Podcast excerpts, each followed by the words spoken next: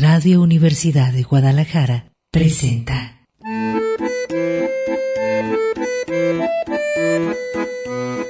El acordeón. Pliegues bizantinos de la conversación. Con Manuel Falcón.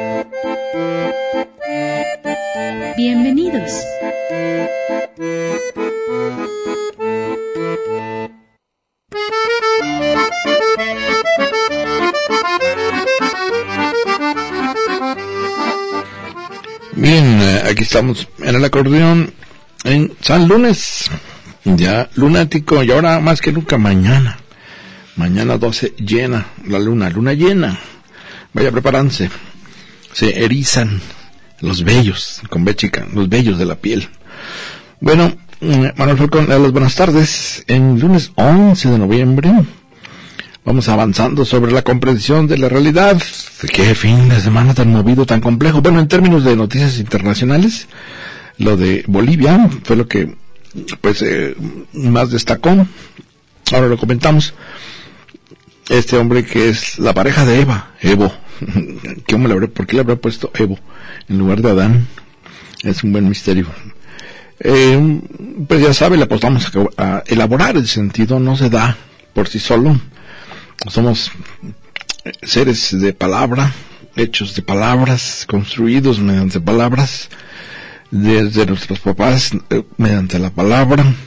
Nos, eh, lo primero que escuchamos son las construcciones gramaticales, incluso desde el seno materno, que nos van dando una estructura psíquica que va con cierta sintaxis, cierto orden, y de ahí va a depender mucho nuestra identidad personal, nuestros problemas, incluso psíquicos.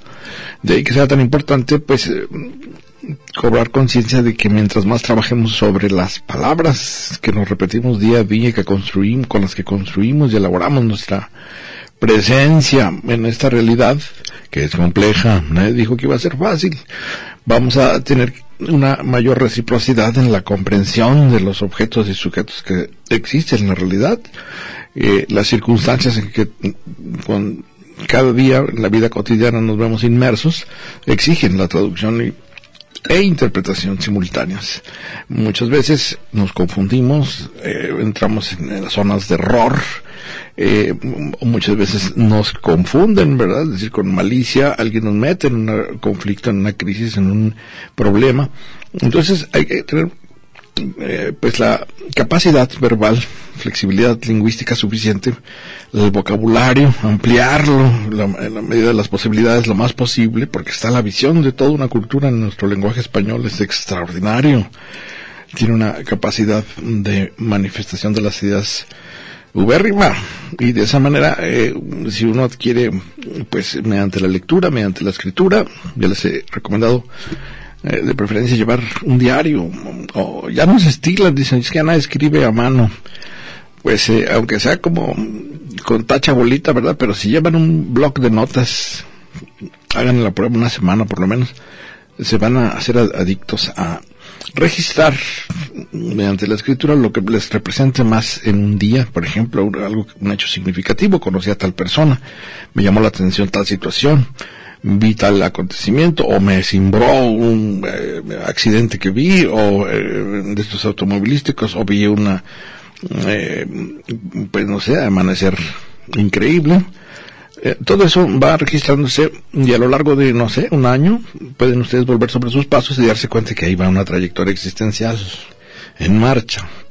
Y de esa manera vamos comprendiéndonos mejor nosotros y les vamos dando oportunidad a los demás a que nos comprendan la coexistencia pacífica con nosotros, con las otras, es fundamental. Muchas veces damos por implícito que solo basta con hablar y ya estamos comunicándonos y no. Muchas veces el lenguaje es una cortina de humo, como dicen. ¿Que a quién se le habrá ocurrido la metáfora de cortina? Cortina de humo. Eh, muchas veces es para, el lenguaje es para ocultar, y a veces es más importante lo que se omite al hablar que lo que se dice. Por eso eh, muchas veces tenemos que hacer una interpretación a fondo para comprender la realidad. No basta con ir sobre la superficie viendo y pues eh, consumiendo la realidad como se dice de manera haciendo patitos sobre ella, sino eh, buscando las claves de sentido. Como los detectives hay elementos a veces nimios, en apariencia banales, que pueden ser los que tengan la llavecita para interpretar bien una situación, una circunstancia, una persona, un hecho. Y eso, pues bueno, se adquiere con un cierto ejercicio cotidiano que tiene sobre todo la voluntad de querer conocer, entender, no de manera autoritaria, dogmática, eso es muy fácil, de, estar aferrado a normas, reglas eh, fijas, ideas fijas, que pues muchas veces esos temperamentos teológicos, religiosos, eh, los buscan como inamovibles, eternos, eh, crean pues, fanáticos, crean personas intolerantes, agresivas.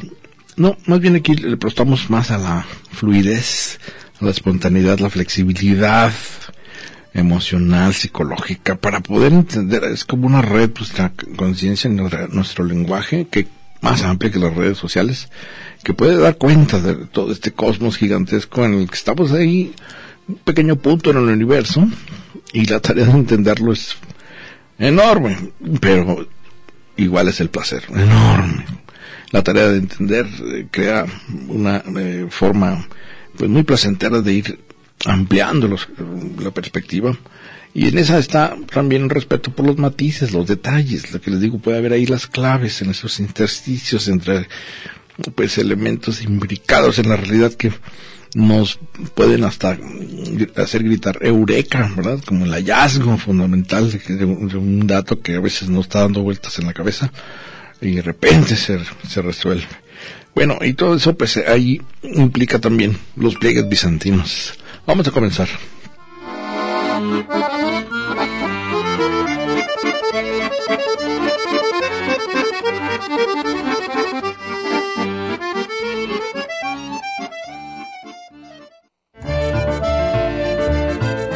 Acordes del día.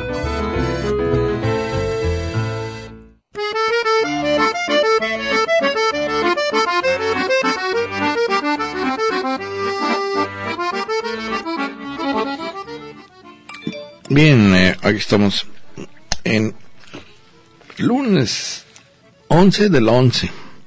Por cierto, aquí rápidamente les digo, me entra una noticia con sede México, asilo político a Evo Morales el hermano de Eva, Evo, pues ya se lo dieron, asilo político a Evo Morales. Salió pitando el amigo, se quería eternizar en el poder, andaba jalándole la cola al diablo, hasta que se le apareció en la forma de manifestaciones como son ahora, estas convocadas por redes sociales.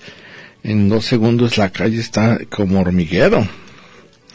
Bueno, fíjese que hoy es día del soltero, es nuestro día, es día del soltero en inglés es singles. Eh, este Día del Soltero fue propuesto y creado por China.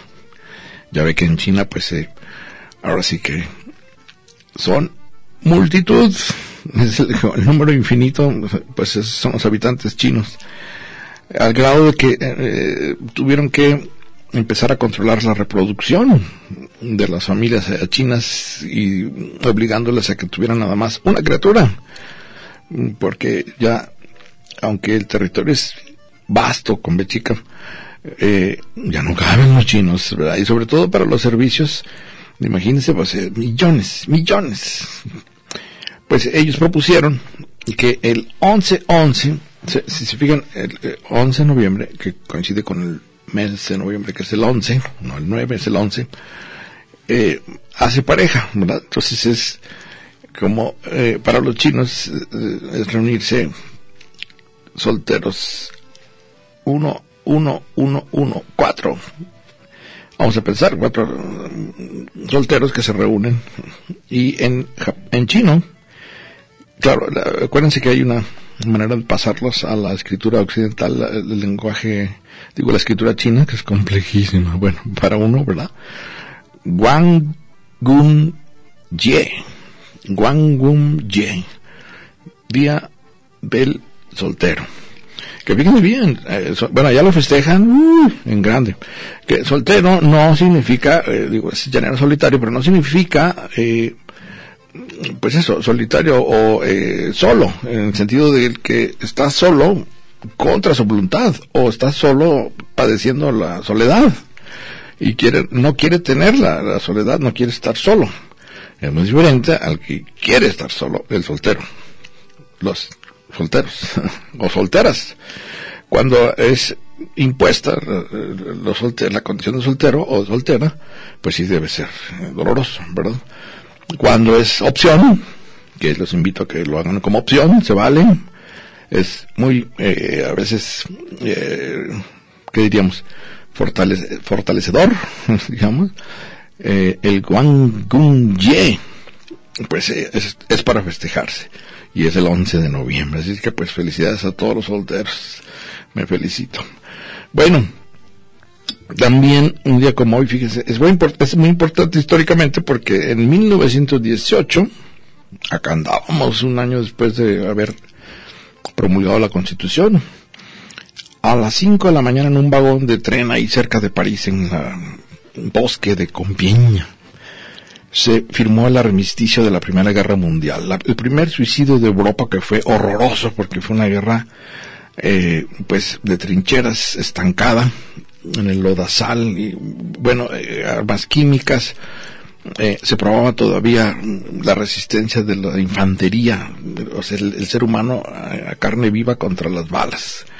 Y pues eh, millones murieron en esta primer suicidio de Europa, vendría después terrible la Segunda Guerra Mundial en 1939, no aprendieron, no aprendieron, dejaron muchos cabos sueltos con el Tratado de Versalles que se firmó precisamente en París para castigar a los alemanes, pero una vez que se recuperaron los alemanes salió el monito que ni siquiera era alemán, era austriaco, Hitler que participó en la Primera Guerra Mundial como como cabo, pues un mediocre, insignificante, pero es el peligro de los mediocres, una vez con poder, ahora lo vamos a comentar.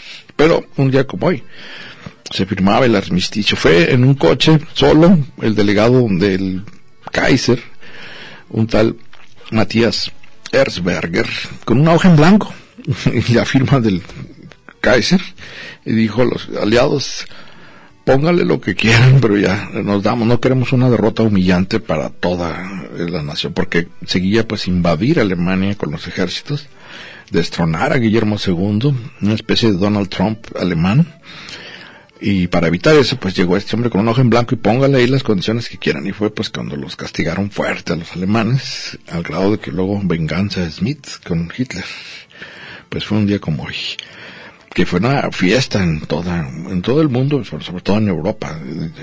Fue terrible, de 1914 a 1918. Cuatro años parecen eh, pocos, pero es una pesadilla cuando es mm, eh, vamos a matarnos entre todos, aquí rompan pilas y ahora sí a balazos entre todos, la guerra como solución, terrible. Bueno, vamos un corte y continuamos aquí en el acordeón en Día Lunático.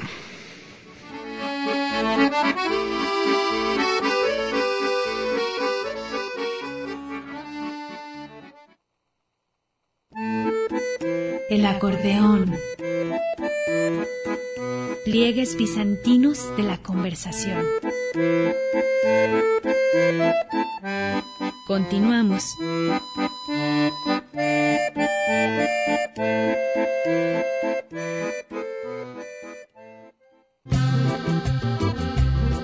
El acordeón. Pliegues bizantinos de la conversación. Continuamos.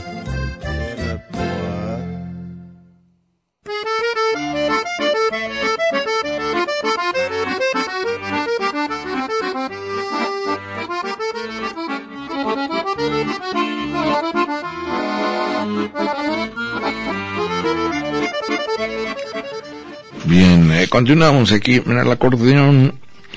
Eh, déjeme decirle que tenemos mm, un pase para eh, el Club Deportivo de la Universidad de Guadalajara. Usted recordará que es como, pues, eh, creo yo, la, visión paradisíaca que tienen los, universitarios, los que construyeron el hotel y las instalaciones con alberca y demás del Club Deportivo Universidad de Guadalajara, eh, tenemos una cortesía para tres adultos con tres niños. Ahorita le pero todo pegado o pueden ir todos separados, un, adulto y otro adulto o, todos en bola. Bueno, tres adultos, supongo pues una pareja y la, la abuelita, la tía y tres criaturas. Entonces, para si quiere ir a pasear en familia está muy agradable y ahorita que está el clima sabroso antes de que se descomponga porque luego eso dicen tormenta loca pues el, cambio climático ya todos se lo atribuyen. Entonces tres adultos y tres niños cortesía para el Club Deportivo de la Universidad de Guadalajara. Usted lo puede revisar en, en internet para que vea las instalaciones, eh, pues muy agradable, está más en zona boscosa, así que para los que llamen al teléfono 31 34 22 22 con tres orejas, uno en el hombro, 2801 2802 y 2803. El WhatsApp 3320 536975. Y en la página de Facebook, el acordeón comunal Falcón, ahí se puede anotar y lo sorteamos al final tres adultos, tres niños para el Club Deportivo eh, de la UDG, para ir a descansar, aflojar pernos a gusto en una alberca. ¿Cuándo fue la última vez que se metió a nadar? Bueno. Eh, déjame comentarle que a propósito de los sacudimientos eh, con que ya vimos que ya le dio asilo México a Evo de Bolivia, el nombre deriva de Bolívar, homenaje a Bolívar, Bolivia. Eh, ya este hombre se había reelegido, había cambiado la constitución para ponerla a su favor y poder reelegirse. Son estos dictadores democráticos, como le hizo Hugo Chávez. Dijo, pues yo quiero quedarme, sí, pero la constitución, ah, pues cambiamos la constitución. Hay que poner barbas a remojar. La tentación es enorme.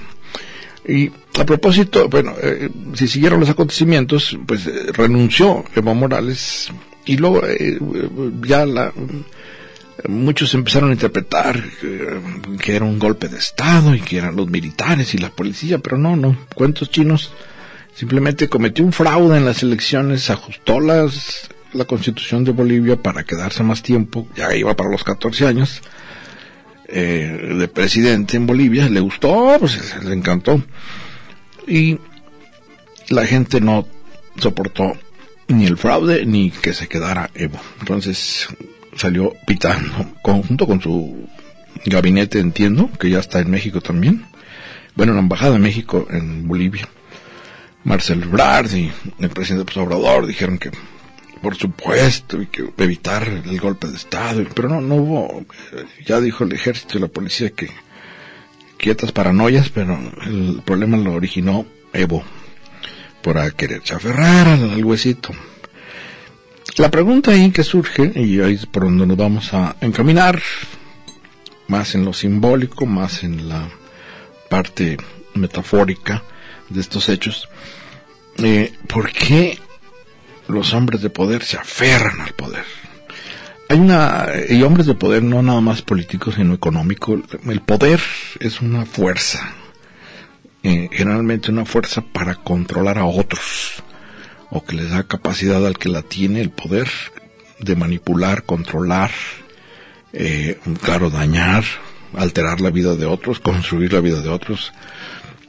Esa eh, fuerza, que puede ser pues muy violenta en determinados términos, puede suprimir vidas, los dictadores, los tiranos, los que se prolongan eh, en, el cargo público, los millonarios que pueden pasar por encima de la ley gracias a sus billetes. Eh, ¿qué, los mueve eh, a, estar aferrados a ese tipo de poder? Y en, términos psicológicos, mucha, están emparentados con los tacaños, con el avaro, el agarrado a los billetes y no suelta un peso ni en defensa propia. Y es mucha la retención anal, está ligado con la retentiva anal, por eso se relaciona con eh, los tacaños, los que no comparten, los que es, yo quiero quedarme en el poder, soy indispensable. Eh, hay mucha eh, pues connotación del sueño infantil de omnipotencia, El mundo gira alrededor de mí y yo soy el que controla, con mi conciencia controlo el mundo y todos hacen lo que yo digo esa eh, omnipotencia infantil, cuando uno era bebé, pues se sentía dueño de la mamá y dueño de las situaciones del papá y dueño de los hermanos. Eh, tiene que pasar cierto tiempo para ir adquiriendo, como dicen los golpes que da la vida, que uno no es el único, que hay que compartir, que hay que convivir, que hay que coexistir. Pero para un hombre de poder, pues eh, la adicción, hay una frase eh, de el escritor Primo Levi, que padeció un año, estuvo en un campo de concentración en Auschwitz, allá en Alemania, y entre los 24 y 25 años eh, la experiencia lo marcó para siempre, al grado de que pues su vida terminó en suicidio. Pero logró escribir mucho sobre lo que vivió en ese campo de concentración. Y Primo Levi dijo, eh, lo leo textualmente, el poder es como una droga. La necesidad del uno, del poder, y de la otra, es desconocida para quienes no lo han probado. El que no tiene, ha tenido eh, poder o, que no se ha metido en una droga adictiva, pues lo desconoce, ¿verdad? ¿Qué, ¿Qué ocurre con eso? Pero después de iniciarse en ellos, en el poder o en la droga, aparece la dependencia y la necesidad de dosis cada vez más altas. Surge un rechazo entonces de la realidad y el retorno de los sueños infantiles de omnipotencia. Esto lo escribió Primo Levi sobre los nazis.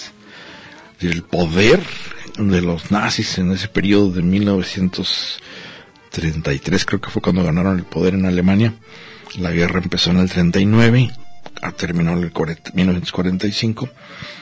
Se sintieron omnipotentes. Decían que el tercer Reich, el tercer reino de los nazis, iba a durar para toda la eternidad, iba a ser inmortal y que iba a conquistar todo el mundo. Por eso dicen en la, en la historia contrafactual, ¿qué hubiera pasado si Hitler gana la guerra? Pues estaríamos hablando alemán todos. Por fortuna, eh, son sus, eh, estos tiranos, o reyesuelos, o presidentes eh, antidemocráticos eternos, dictadores, son sus peores enemigos. Como dicen, cavan su propia tumba porque se van deslegitimizando entre los ojos de la gente por querer aferrarse al poder. Porfirio Díaz se las aventó aquí también más de 30 años, agarrado del hueso, no se quería ir. Entonces, ¿qué ocurre? ¿Qué es lo que hace que como drogas se mantengan, a pesar de que todas las señales en, eh, contra, eh, en nuestra era en donde han resurgido los nacionalismos, los populismos, esto de que el pueblo eh, bueno, eh, implica el populismo al populista, al profeta que dice yo hablo a través del, yo soy el pueblo y yo interpreto mejor que nadie lo que quiere el pueblo y lo que desea el pueblo. Y suena muy religioso todo, sospechosamente tira a dictador. Y hacen, eh, pues, estos regímenes, digamos, ahora todavía mayor repercusión porque el Internet, las redes sociales, convierten a, eh, les lo he dicho, eh, cualquier fenómeno ya no es local, se vuelve internacional, es, está abierto a todo el planeta. Y es la misma paradoja, a pesar de estar comunicados a nivel internacional, quieren poner muros y fronteras y volver a hacer nada más aquí eh, los asuntos nacionales. Cuando estamos deberíamos encaminarnos por, por la tecnología de la comunicación a ser ciudadanos universales. Piensa en un mundo sin fronteras, qué gusto estaría esto, nomás irse caminando y ya pasar a otro, otra tribu. Pero no, nomás piensen en, en el gordo naranja Trump y su muro, a pesar de, toda la historia que lo, desacredita, insiste en ponerle muro para topar a los migrantes. Bueno, todo esto eh, para decir que en muchas eh, ocasiones las condiciones de una era empiezan a transformarse en opresivas. Hay un cuento que es el que nos va a servir de guía, que es el de un rey y sus tres hijos. Un rey que eh, pues ya estaba rocalón, digamos, ya estaba cascabeleando en el trono y hizo la reflexión siguiente, dijo, ¿a quién debo heredar mi trono? Si tengo tres hijos varones, al mayor, al, segundo, al tercero, pues eh, voy a ponerles una prueba. Entonces dijo, ah, durante un periodo de cinco años les voy a dar a cada quien un territorio. Tenía un inmenso imperio el rey, el emperador, el rey. Les voy a dar un territorio para que lo administren, para que lo gobiernen. Y al cabo de cinco años evaluamos a ver quién es el mejor en esos términos, quién tiene mayor capacidad para gobernar. Ahora con la palabra que se, se, se estilan, a ver quién tiene gobernanza en la panza de Sancho Panza. Es en este cuento donde podemos ver cómo entonces el poder, según la interpretación de cada hijo, cobra un sentido diferente. Eh, el primer hijo, el mayor, dice, bueno, le da su territorio a cada quien el rey, y se van a buscar esa zona, y el primer hijo dice, ah, caray, Seguro a mis hermanos les dieron territorios más grandes, este está muy rabón, pero a lo mejor es una prueba de, mi papá el rey. Me voy a crecer al castigo y me voy a dedicar a enseñarles a los habitantes de ese territorio el arte de la guerra. Los voy a organizar como soldados, para que aprendan a defenderse, pero sobre todo para conquistar más territorio, hacerlo más amplio. Esto está muy rabón y se aboca a la tarea de construir un gran ejército, el primer hijo, en el territorio que le dieron para luego, piensa él, comerse los territorios de los hermanos. Las semillas de la guerra, podría decir alguien, ¿verdad?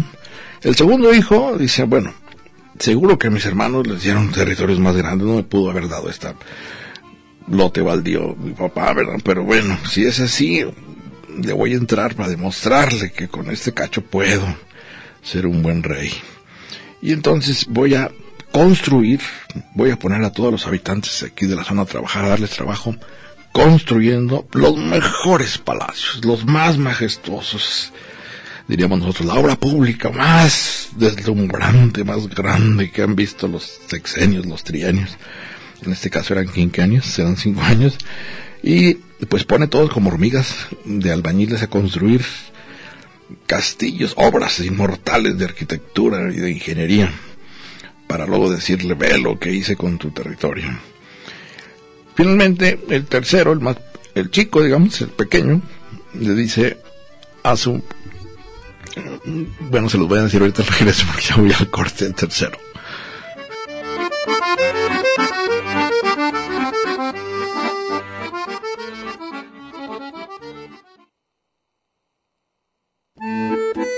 El acordeón. Pliegues bizantinos de la conversación. Continuamos.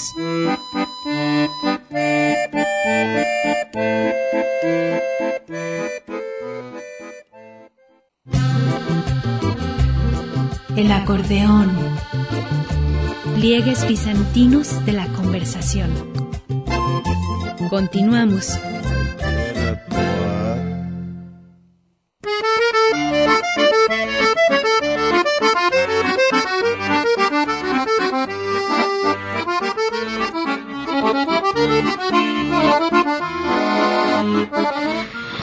Bien, eh, continuamos aquí en el acordeón en el 11-11, Día del Soltero, de la Soltera. Fíjense, entonces les comentaba de este cuento eh, del poderoso rey que tenía tres vástagos ansiosos de sucederlo y de quedarse con todo el reino. Para mí solito, pero eran tres. Y entonces, bueno, les repartió territorios para ver durante cinco años cómo los podían gobernar y evaluarlos al final. Eh, finalmente, el tercer príncipe, digamos, llegó a su terreno y dijo, ah, caray, seguro que mis hermanos les dieron pues un mejor terreno, ¿verdad? Porque este pues está muy ranfla, está muy, eh, eh, pues pelón, ¿verdad? Es territorio muy pequeño y simple. Pero entonces voy a demostrarle a mi papá que puedo hacer aquí. Debe ser una señal de él de que no es tanto el terreno, el territorio, el espacio lo que es importante, o el tamaño, ¿verdad? Las dimensiones, sino los que viven en él, los habitantes. Entonces me voy a dedicar a que los habitantes la pasen bien durante mi tiempo que voy a estar aquí y voy a hacer todo lo posible porque mejoren sus formas de vida, se la pasen a gusto, tengan mejores servicios, no voy a construir nada, voy a respetar todo como está. Lo importante son los habitantes. No voy a, meterles ideas en la cabeza de que somos el único territorio y el más grande, el mejor, no, como en nuestro territorio no hay dos, no les voy a meter ideas de que somos inigualables comparados con los demás. Simplemente voy a dejarlo como está y mejorarles sus condiciones de vida, que se la pasen cachetonamente y sean los más felices en este periodo de cinco años. Y bueno, pasaron, eh, pasó ese lapso de tiempo y le mandó llamar el, emperador, el rey, a los tres hijos y llegaron los tres con un informe, ya saben, estilo informe presidencial y mensaje político y todo, eh, con sus asesores de comunicación y sus secretarios particulares, hojas y hojas de escritos, cada uno para rendir ante el rey su dictamen de lo que habían hecho durante esos cinco años y les digo, no, no, no, momento, momento, criaturas, les dijo a los tres, siéntense ahí, voy a llamar a los habitantes de cada territorio que les di y que sean ellos los que me digan cómo se sienten, cómo la pasaron, quién de ustedes es el mejor para gobernar. Y pues fueron llegando los, uno por uno, los habitantes del rey que los convirtió en soldados, hizo un estado guerrero para conquistar más territorios y le dijeron, ah, qué friega con este hombre porque nos hizo crear un himno nacional y bandera y armas y nos puso a entrenar desde que Dios amanece hasta la noche tenemos que estar en guardia, cuidar el perímetro del territorio, es una friega y siempre echando malo contra los otros dos hijos diciendo que esos territorios deberían ser nuestros. Estamos demasiado estresados con este hombre. Con el segundo dijeron, pues híjole, nos puso a construir como hormigas castillos y castillos lujosísimos. Y no, sabemos quiénes van a vivir ahí en esos castillos, pero son enormes, son bellísimos, sí, puede ser. Son como los anuncios de Walt Disney antes de empezar la película, pero estamos hartos de andar subiendo y bajando cemento y mezcla y dándole eh, seguimiento al maestro. Nos deberían dar unas vacaciones. Estamos agotados. Digo, rodeados de maravillosos palacios, pero agotados. Y finalmente el último pues dijo, no, yo no tengo nada que decir, dijeron, los habitantes pueden decirlo. Pues dijeron todos, no, estamos muy tranquilos. Bueno, hasta medio aburridones, porque esto pues eh, no, no cambió nada de lo que teníamos, pero estamos todos muy contentos porque eh, nos llevamos muy bien entre todos, vivimos muy bien, nos dio muchas oportunidades de mejorar nuestros salarios, nuestras formas de trabajo, hay mucha comunicación, no hay ninguna imposición, y total que resultó que a ese le heredó el reino el emperador. Claro, falta, faltaría ver luego el desenlace si los otros dos, qué fue, cuál fue la reacción, pero ahí termina el cuento eh, señalando que la forma de poder más eficaz pues es la que está en contacto con la eh, condición humana. Los que empiezan a elucubrar que son mejores que los otros, yo soy mejor que el prójimo, porque tengo un poder, soy de una capacidad, soy de una valentía y soy de una fuerza descomunal y no hay otro como yo, soy Superman, empieza la figura del tirano, del dictador.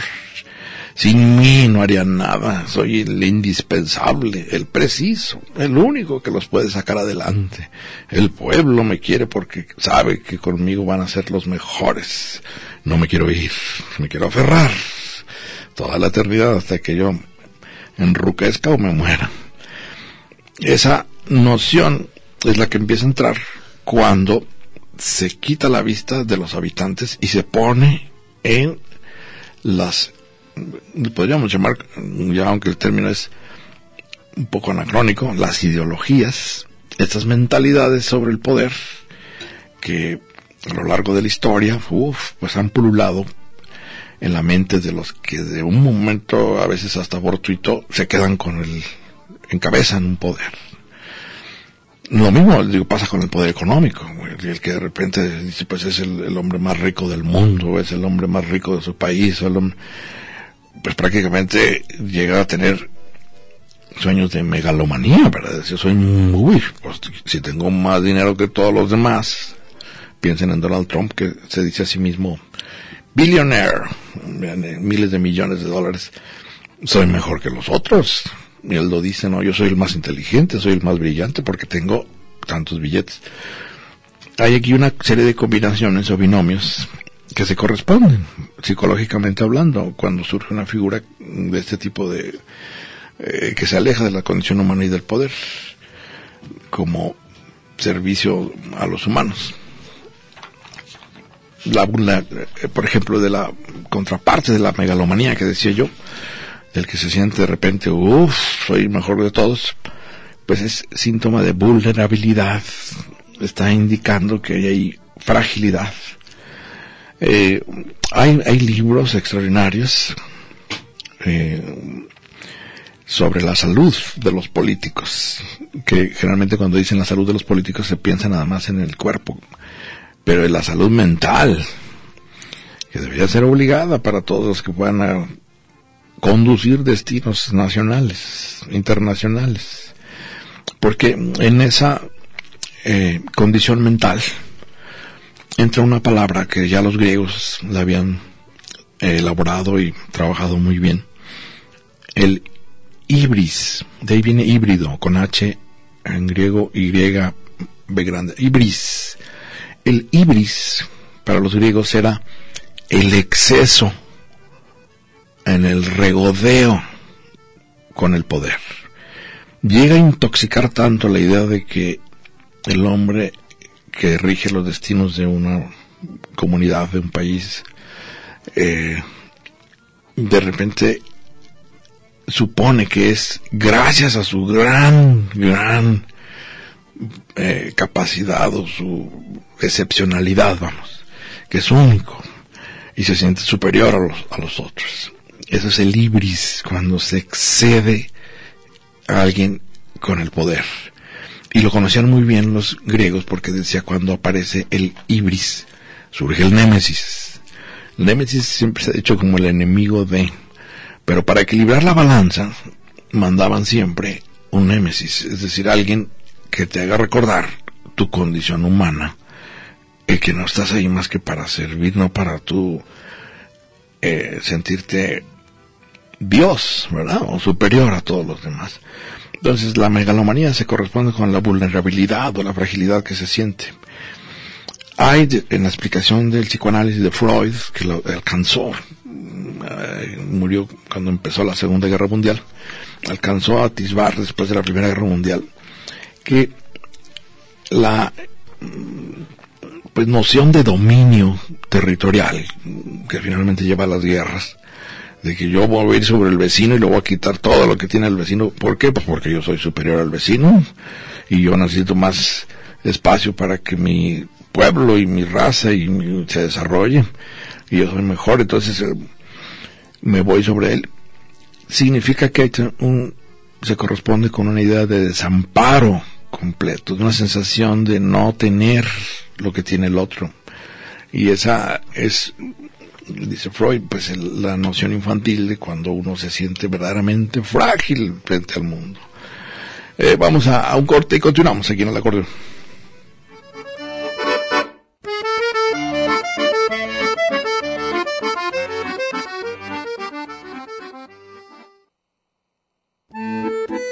El acordeón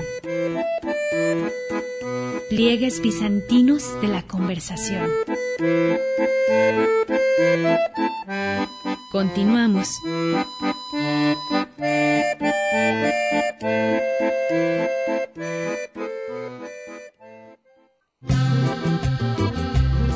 El acordeón. Pliegues bizantinos de la conversación. Continuamos.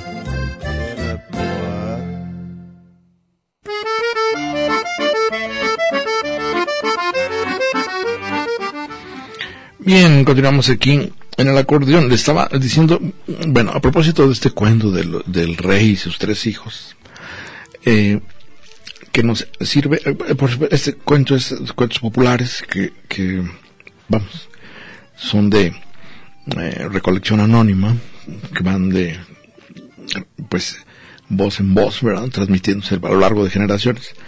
Eh, se habla muy bien de cómo eh, es necesario rescatar sobre cualquier circunstancia la condición humana antes que la, eh, pues, sensación de grandeza y de todos los imperios, acuérdense, siempre dicen, todos se quieren comparar con el imperio romano, que ha sido de los más grandes y que nos dio, incluso, a, yo creo que nosotros hablamos español gracias a los romanos, eh, tienen esta de conquista, de ampliación, de, hubo esta noción de dominio, de decir, tengo que someter al mayor número de pueblos posible, pero ¿qué, qué, qué resorte anima? Digo, en lugar de decir, hombre, si estoy a gustísimo aquí, como que necesidad de ir a picarle las, el ombligo al vecino, ¿verdad? Digo, es, sin embargo, muchas veces la argumentación, como en nuestro sistema social, eh, le dicen la necesidad de la emulación,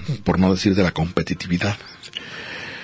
Pues hay que competir unos contra otros, por la chamba, por la... ¿Qué tal el nombre para estudiar? Las carreras, a las carreras, como haya, sido, como haya sido, pero necesito tu título, y luego tu post título, y luego tu... Porque si no, eh, en la competencia te van a comer los tiburones.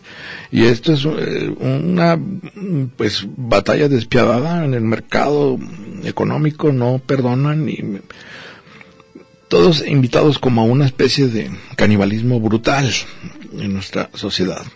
Y en muchas ocasiones, pues, eh, toma generaciones enteras empezar a buscar desarrollo emocional, desarrollo intelectual, porque no se les dan desde el principio las condiciones adecuadas a todos como para desarrollar su potencial al máximo. Y decía yo, en estas mm, nociones de grandeza, también decía Freud, bueno, el narcisismo, que generalmente se nota en el culto a la persona, ¿se acuerdan todo? Piensen todos los líderes que han pecado de ibris o de exceso en el poder. Mao Zedong, de repente el culto a Mao Zedong, esculturas por toda China de Mao Zedong, el libro rojo de Mao Zedong, las fotos de Mao Zedong. Piensen en Stalin y en Lenin, por todos lados esculturas de Stalin, de Lenin, fotos del, padrecito Stalin. Piensen, digo, ahora es Vladimir Putin, ¿verdad? fotos por todos lados de Vladimir Putin. Piensen en, eh, Hitler cómo lo eh, eh, creó todo un aparato de propaganda impresionante para él. En ese momento tenía como máximo medio de comunicación la radio, que era la innovación. Goebbels, el encargado de la propaganda, pues hizo maravillas.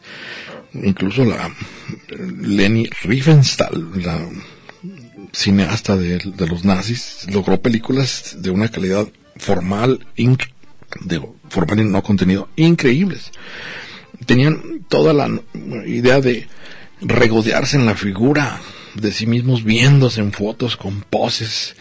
He sabido que Hitler, pues antes de salir a dar sus discursos, que eran siempre como convulsiones eh, epilépticas, pero muy, pues que digamos dramáticas, prendían a la gente, eh, se tomaba fotos con las poses que iba a tomar en el discurso, durante el discurso, los ademanes, las caras, y luego las veía y las revisaba minuciosamente. Un narcisismo ahí sería el equivalente a nuestras selfies. No, espérame, no salí bien, déjame volverla a tomar. Se corresponde con la insignificancia. El pelado era un, eh, generalmente vamos a, a estos que, mencionamos y salieron de la nada. Como todo ser humano, Sin, al perder la escala de esa condición humana, de repente se sienten, pues, híjole. Y luego con derecho a irse sobre los otros, ¿verdad? Yo voy a aplastar porque yo soy superior y me tienes que obedecer. Pero en el fondo hay una sensación de insignificancia que uh, le urge, por su narcisismo, eliminar, no sentirse insignificante, cualquier bicho ahí sobre la tierra.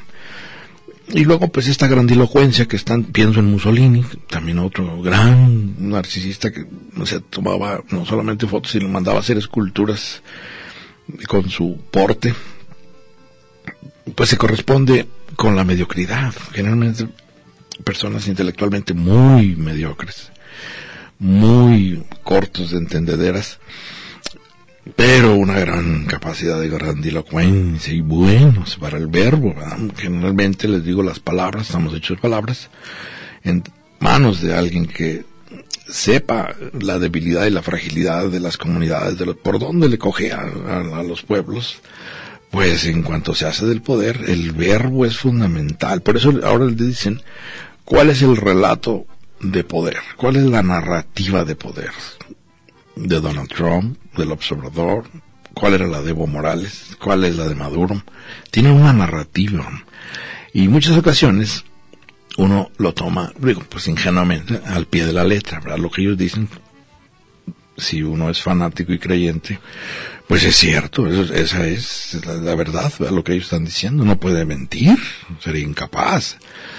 Los que no tenemos esa noción de que es eh, verdaderamente un único discurso, pues hay que estarlo cuestionando y, incluso con cierto criterio buscándole el sentido, que es lo que le digo, hay que elaborarlo, no se da solo, no viene de manera literal empaquetado, ¿verdad? Lo que dicen es a veces menos importante que lo que no dicen o realmente hacia dónde nos desvían la atención con sus palabras.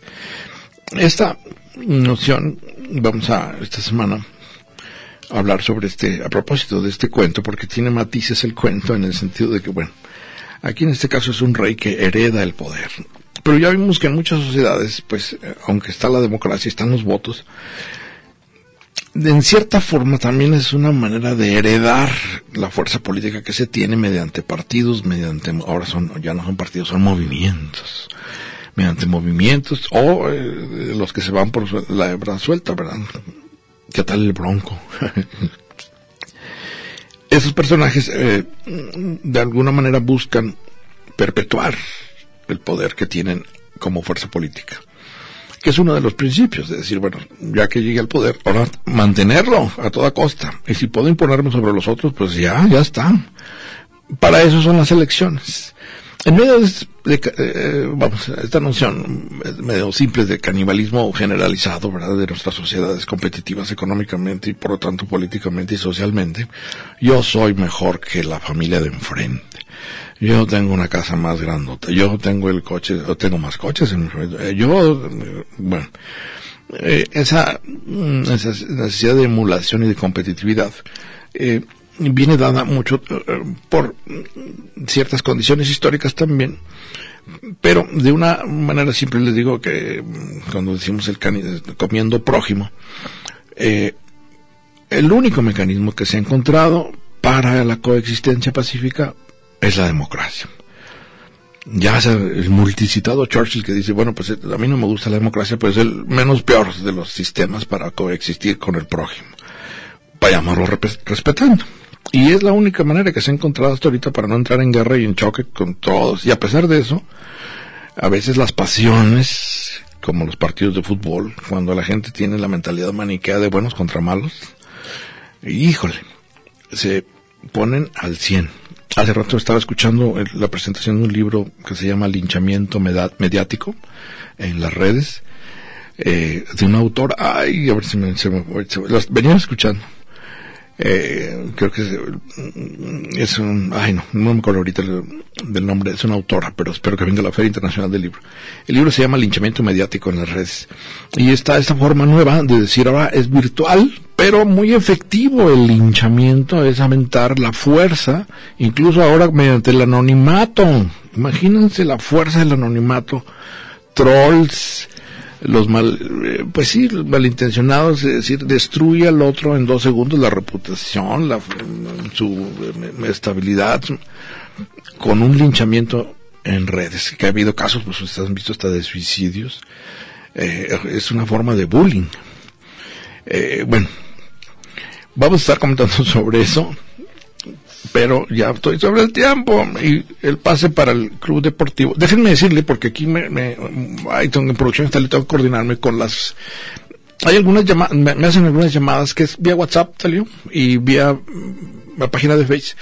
No me da a veces el tiempo para responder, pero vamos a hacer, buscar algún mecanismo porque no puedo estar en el perico y contestando una por una. A veces los comentarios, son comentarios, digo, les agradezco mucho sus comentarios y sus notas eh, vamos a tratar de buscarle cómo responderlas a tiempo. Eh, oye, es un, ¿cómo lo, cómo, es uno, verdad? Uno, pero digo, un nombre nomás digo, o qué? Un solo número, ok, bueno, entonces déjenme decirles aquí, Erika Rubí Rito Muro. Erika Rubí Rito Muro. Qué buen nombre. Erika Rubí Rito Muro se lleva los pases para el Club Deportivo de la Universidad de Guadalajara. Eh, que los pasen a recoger aquí a, Ignacio Jacobo, en los zapatos verdes, aquí en Radio Universidad. Por aquí andamos el miércoles.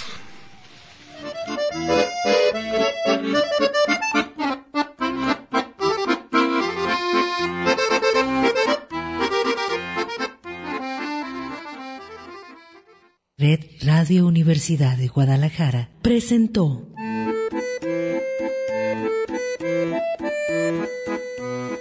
el acordeón. Pliegues bizantinos de la conversación. Con Manuel Falcón. Lunes a viernes, 3 de la tarde.